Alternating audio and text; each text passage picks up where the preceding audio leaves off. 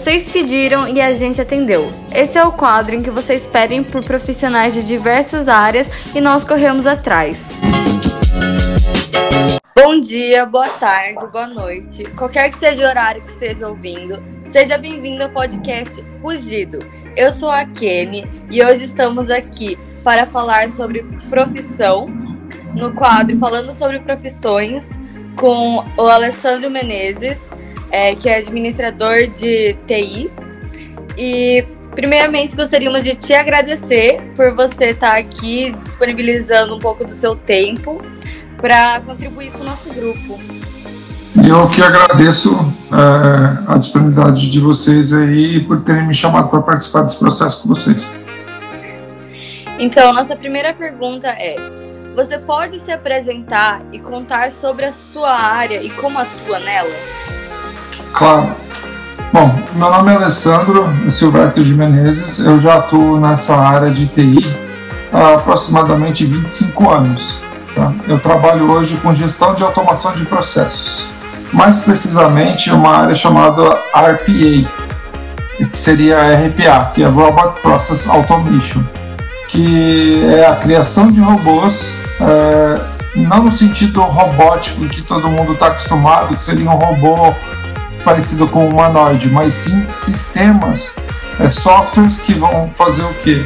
Eles vão substituir pessoas é, em trabalhos que agregam pouco valor intelectual ou trabalhos repetitivos, é, que essas pessoas poderiam estar atuando em outras áreas, mas elas ficam presas nessas atividades repetitivas, é, não agregando é, ou não dando todo o potencial que nós poderíamos aproveitar dessa pessoa eu atuo levantando a necessidade de um cliente, então eu faço visitas a clientes ou grandes empresas, entendo o problema deles, desenho uma solução, é, crio o cálculo de esforço, quanto tempo eu vou demorar para criar essa solução para ele, é, é, colocando, é, substituindo esses funcionários ou automatizando uma, uma atividade e o custo é, para executar esse projeto. Depois eu, eu entrego isso para uma área, para uma equipe chamada Delivery, que vai desenvolver o projeto dali em diante. É, você pode também nos contar um pouco sobre a sua trajetória profissional? Claro. É, eu iniciei minha carreira dando aulas é, de montagem e manutenção de computadores e redes há bastante tempo atrás. Eu trabalhei nessa área de aulas, lecionando por mais de 10 anos, o que foi muito positivo, é, porque me introduziu na didática, que muito mais à frente na minha carreira me ajudou a explicar, é, transformar uma linguagem técnica de um problema numa reunião, vamos dizer, é, gerencial, um problema técnico numa linguagem que todos possam entender o que realmente está acontecendo, que isso aí vai ser muito importante na carreira de muitas pessoas. É conseguir fazer, é, transformar o que a gente chama de a linguagem tecnês numa linguagem né, que esteja acessível a qualquer pessoa que não tenha a skill técnica para entender aquele problema. É, depois que eu trabalhei é, nessa área dando aulas, é, eu gostava muito da área de infraestrutura e redes. Então eu fui seguindo sempre nesse caminho de servidores, virtualização, e nessas áreas eu fui galgando minha carreira e é onde eu me encontrei mais feliz e eu atuo hoje nessa parte de gestão. Ai, que incrível! E você desde sempre quis seguir nessa área? Como você descobriu que era isso que você queria? Na verdade, desde a infância eu sempre fui fascinado por tecnologia e tudo que era ligado a ela. É, para vocês hoje, eu vou dizer para vocês assim a faixa etária de vocês hoje. Eu nem sei qual, quantos anos você tem. É, os ouvintes são do ensino médio, tem de 14 a 17 anos por aí. Ótimo, então eles não conhecem nada do que eu vou falar agora. é, eu comecei com um computador chamado TK90. Se eles colocarem no Google lá computador TK90, eles vão ver parece um teclado sem fio é, que tinha nada de memória RAM, muito menos do que tem um, um celular hoje. e onde nós digitávamos centenas de linhas para ver só um ponto pular de um lado para o outro da tela. Isso é, é o que a gente achava fantástico.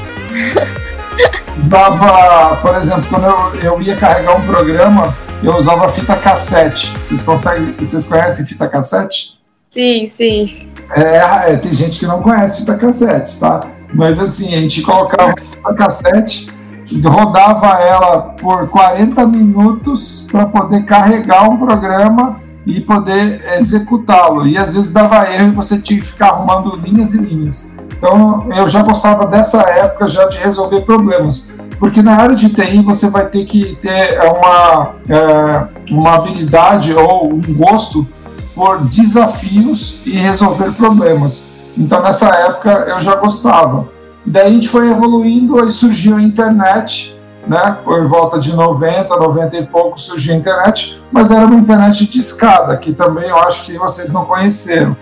Que a gente fazia a conexão de escada via modem, 56 kbps, era uma velocidade que às vezes uma página demorava um minuto para ser carregada. Vocês nem imaginam o que, que é isso. Um minuto assim carregava a página e gente achava fantástico. Mas enfim, e daí a gente foi foi por aí que eu fui evoluindo e continuei dali em diante gostando, fui evoluindo e aí eu entrei né, é, para gostar mais de computador na época do 386, 486 e aí eu aprendi montar, desmontar, dar manutenção e daí eu fui seguindo minha carreira daí em diante. Ah, entendi. Nossa, muita coisa já. E qual a maior dificuldade da sua profissão? Como você fez para ou faz, né, para superá-la? Na, na, na, área de TI, é, eu posso dizer que o, o desafio é sempre estar aprendendo sem parar, pois é uma área que está em constante mudança. É, vou te dar um exemplo bem prático. Um livro de matemática, ele vale por quantos anos? Nossa, muitos, muitos. Eu lembro que meu professor me deu um livro de quando ele era criança para aprender matemática. E ele funciona até hoje. Você pode usar ele para estudar até hoje, correto? Correto. Então, em TI não. Em TI é, é um mundo onde tudo que você aprende hoje, daqui a alguns meses você já não vai usar mais. Então você tem que aprender qual, qual a maior dificuldade nessa, nessa profissão. Que, como que eu fiz para superar? Eu diria que é, eu supero ela, na verdade, eu não superei, eu supero ela todos os dias. Como é uma área constante de inovação, é se manter atualizado é, todos os dias, é a chave, sempre está correndo atrás. Então, é uma corrida que você nunca vai parar, é uma maratona sem fim. Então, você tem que ter gosto por aprender coisas novas todo o tempo. Então, esse é o maior desafio que não só que eu enfrentei, mas que eu enfrento até hoje. Uhum.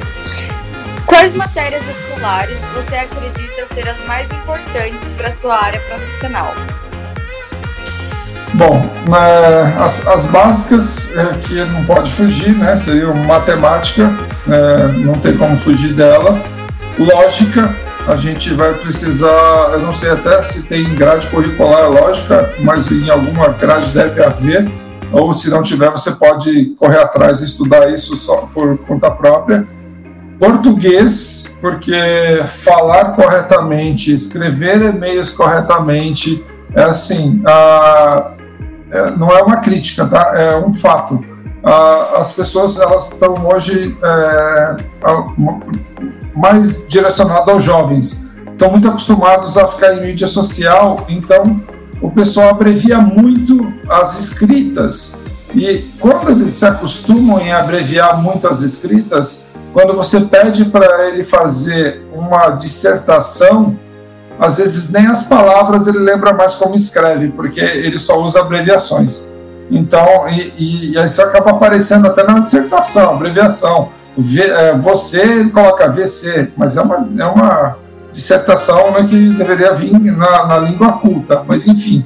É, português é básico, é, matemática básico, geografia, aí você vai falar, por geografia, geografia e geopolítica. Por que geografia e geopolítica? Depois da Covid, é, nós demos um salto de mais de uma década em avanço na parte de tecnologia. Isso eu estou falando do seguinte: hoje uma empresa pode te contratar de qualquer lugar do mundo, não interessa onde você está morando. Então você pode estar tá, é, morando em São Paulo, você pode estar tá morando no Canadá, você pode estar tá morando em qualquer parte do mundo. A empresa te contrata. Por quê? Porque ela precisa do quê? Da sua skill, da sua habilidade para poder trabalhar para ela. Então hoje o trabalho é remoto. Você consegue trabalhar de qualquer lugar. Falando nisso, já de geografia geopolítica, o inglês não é mais básico. O inglês ele é primordial. Sem o inglês, você vai perder oportunidades. Então, o inglês é, não adianta, não tem para onde correr, você tem que ter o inglês, tá? É, as entrevistas hoje, para você ter uma ideia, é, dependendo do cargo, até mesmo para desenvolvedor, tá? Que é um cargo que não deveria exigir isso, é, tem entrevistas em inglês. Por quê? porque eu vou me reportar, é, se eu for contratado por uma empresa indiana, ele vai fazer os questionamentos para mim em inglês. Como é que está o projeto? Você desenvolveu? Qual, qual erro que você teve no código?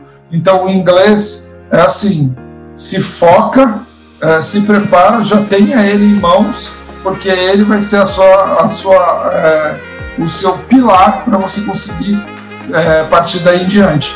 O espanhol, agora, partindo que o inglês já não é mais básico, ele é exigido, o espanhol já é a segunda língua que você também tem que estudar. Porque o mundo latam, a língua espanhola é falada em muitos países, então te abre mais portas ainda. Por quê? Porque muitos espanhóis não falam inglês, mas falam espanhol. Então, você, então não ache também você que o português, o portunhol, você vai se virar. Não, não vai você vai entender o que eles vão falar para você, mas eles não vão te entender, tá? Isso é uma coisa que as pessoas não entendem, algumas não entendem. Nossa língua é uma evolução da língua deles. Uhum. E você disse um pouco de skills, e uma coisa que a gente também queria saber é quais são as habilidades essenciais para um profissional de sucesso na sua área? Já de cara, é, uma principal é, que eu não sei porquê, mas a, o, o povo nipônico tem isso já na veia, é a disciplina. Essa é, é o alicerce principal da habilidade que você tem que ter para um, ser um profissional de sucesso. Porque a disciplina, é, um dia ele tem um número de horas finito e, a gente, e nós precisamos otimizá-lo da melhor maneira que nós pudermos. Sendo assim, se eu tenho uma disciplina e ele é meu alicerce, eu vou conseguir alcançar sucesso não só na área de TI, mas em qualquer tipo de área. Por quê? Porque eu vou conseguir alcançar tudo que eu preciso. Eu vou ter a hora que eu vou ter que aprender o que eu já sei, eu vou ter a hora que eu vou ter, vou ter que estudar o que eu não sei, eu vou ter a hora para entregar os meus relatórios. Então, é assim, disciplina é a palavra-chave para você ter sucesso é, num curto período de tempo, tá? Porque eu vou aprender num curto período de tempo mais do que qualquer outra pessoa que não tem essa disciplina. E gostar de resolver problemas. Por quê? Porque nessa área, é, basicamente, nós lidamos com problemas, às vezes complexos, às vezes não, e nós temos que saber lidar com soluções, pensar em soluções. Nunca é, é, tem uma coisa legal de também a, a falar para quem está querendo entrar na área é não seja um simples é, você só passa informação, ó, oh, estou com um problema. Isso não é uma, uma atitude legal de se fazer. O legal é você estressar ao máximo todas as possibilidades que você tem para resolver aquele problema e a hora que você não tiver mais para onde ir, você vai lá e pede ajuda. Isso não é problema, não é vergonha, isso faz parte do processo tá? da maturidade de uma pessoa. Que simplesmente chegar e falar, eu tenho um problema, não me diz nada como gestor. Me diz assim: se você chegar e falar, ó, eu já fiz isso, isso, isso, isso, você está poupando meu tempo como gestor para eu falar para você, faz isso, faz aquilo, você já testou as possibilidades. Então, com tudo isso em mãos, eu consigo te direcionar para um caminho certo. Tá? Então, saber delegar e trabalhar em equipe são né, as, as outras coisas básicas para a gente poder ter um, um, ser um profissional de sucesso na carreira. Uhum. É, e como é o mercado de trabalho? O mercado de TI, é, por incrível que pareça, ele está na contramão da crise. É, cê, vocês podem. É, existem alguns casos que vocês leem lá é, de grandes corporações é, de tecnologia que vão despedir milhares de pessoas. Mas não falta vaga na área de TI. Na verdade, falta pessoas com skills para poder atuar nessas áreas. É, para que quem tiver dúvida a respeito disso que eu estou falando, basta fazer pesquisa no LinkedIn. No LinkedIn está forrado de pessoas assim: estamos contratando, estamos contratando, estamos contratando. Ué, mas eu estou vendo um monte de gente lá colocando ali Open to Work, que está tudo sendo despedido. Sim, por quê? Porque algumas pessoas não têm os skills corretos para poderem atuar naquelas vagas. Então, quem não tem aqueles skills não preenche as vagas. Eles têm vagas infinitas para serem preenchidas, mas não tem ninguém com skill. Entendi, entendi. Qual você acredita ser a chave de ouro para lecionar, liderar e gestar? Bom, na vida, é, de, nessa, nessa carreira que as pessoas vão trilhar, é, por incrível que pareça, você não vai encontrar muitos gestores ou líderes que você realmente vai, é, no sentido da palavra, você vai lembrar dele como um divisor de águas na sua vida. É, daqui a pouco eu explico o motivo. É, uma pessoa que realmente agregou conhecimento para você, um líder que realmente te colocou para cima, um líder que sempre conseguiu extrair o melhor de você, é, então, a chave de ouro para liderar é através do exemplo. Então, cobrar é muito fácil. Hoje em dia, é, com jovens é, novos entrando no mercado, eles acabam de se formar, faz um MBA e tal, pegam um cargo de gestão, aí eles acham que é só perguntar. E aí, como é que está o projeto? Ó, se precisar de mim, você pode contar comigo. Mas pode contar comigo é, é eu te chamo e você me ajuda ou eu te chamo e você me pergunta de novo. Então, é, a falta de maturidade de alguns líderes, é, isso está sendo um, um, grande problema tá? para essa chave de ouro de liderar. Então, a chave de ouro de liderar é pelo exemplo. Então, é estar engajado, né? E a palavra que eu mais usaria seria autocracia.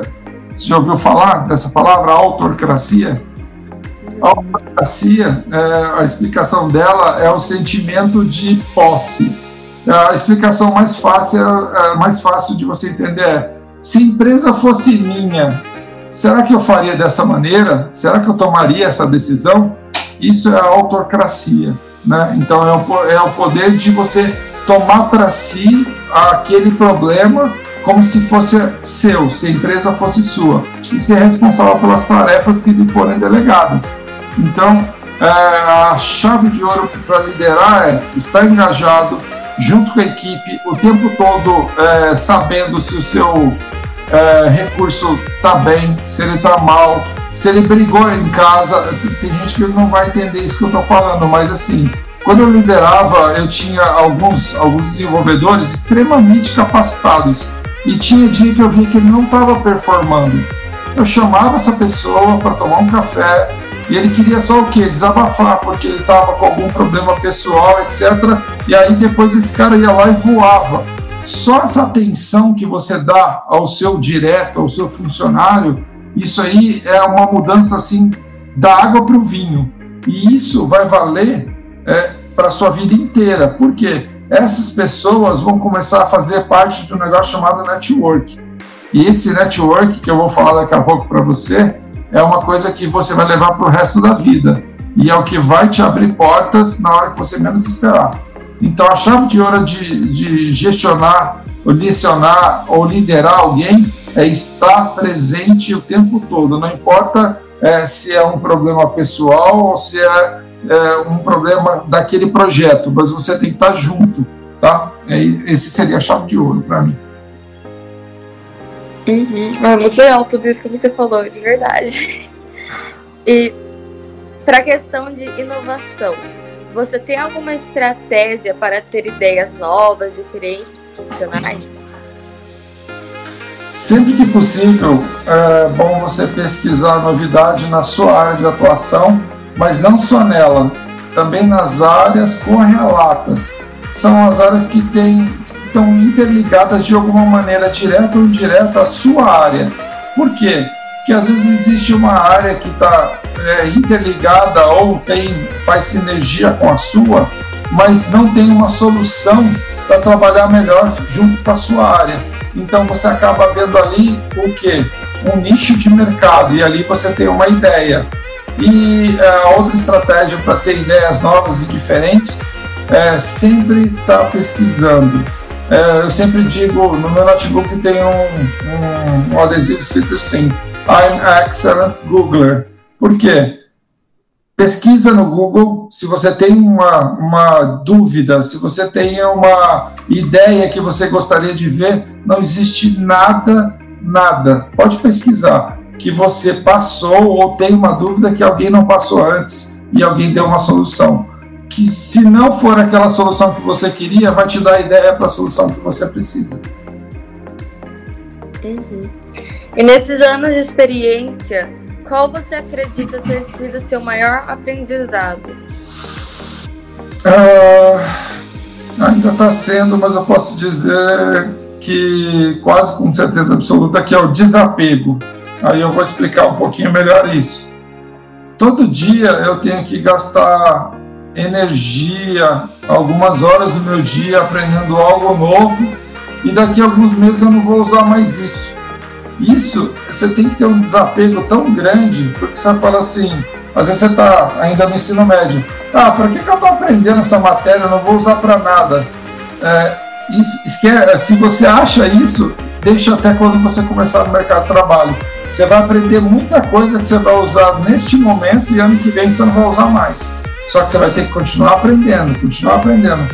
Então eu tenho que ter em mente que eu tenho que aprender algo que não será útil num curto espaço de tempo e nunca reter esse conhecimento é, só para mim. Eu aprendi algo novo. É, dividir conhecimento é uma das coisas que deve ser uma prioridade também na sua vida. Não retenha conhecimento. Por exemplo, é, já passei por várias ocasiões onde a pessoa descobria uma solução e ela segurava aquele conhecimento para ela. Isso é totalmente errado o, o legal é você dividir tudo que você aprender. Ah, mas se eu dividir, o cara vai levar o crédito. Não se preocupa com isso agora. É, se preocupa em dividir, o, o porque o, não sendo aquele seu superior direto que vai te reconhecer, os que estão ao seu redor vão te reconhecer. E você não vai trabalhar o resto da vida naquele lugar. Ah, e outra coisa, o mundo é muito pequeno. Vocês vão se encontrar em outra empresa. Isso acontece a todo momento você esbarra com as pessoas em outros lugares. Então, quando elas lembrarem de você que você é uma pessoa que divide, que você divide conhecimento, que você aumenta o conhecimento, que você agrega, você vai ser reconhecido como um igual ou uma pessoa muito querida. E isso te ajuda demais quando a gente volta a falar de novo sobre o network, né? Que você tem que conhecer esse network você vai carregar essas pessoas por, com quem você trabalhou é uma rede de amigos ou contatos que você vai acabar levando pelo resto da sua vida. E eles vão te abrir várias portas em momentos que você precisa e em outros que você nem esperava. Sim, sim. Agora, para finalizar, quais dicas você pode dar para os estudantes que querem seguir a mesma área que a sua?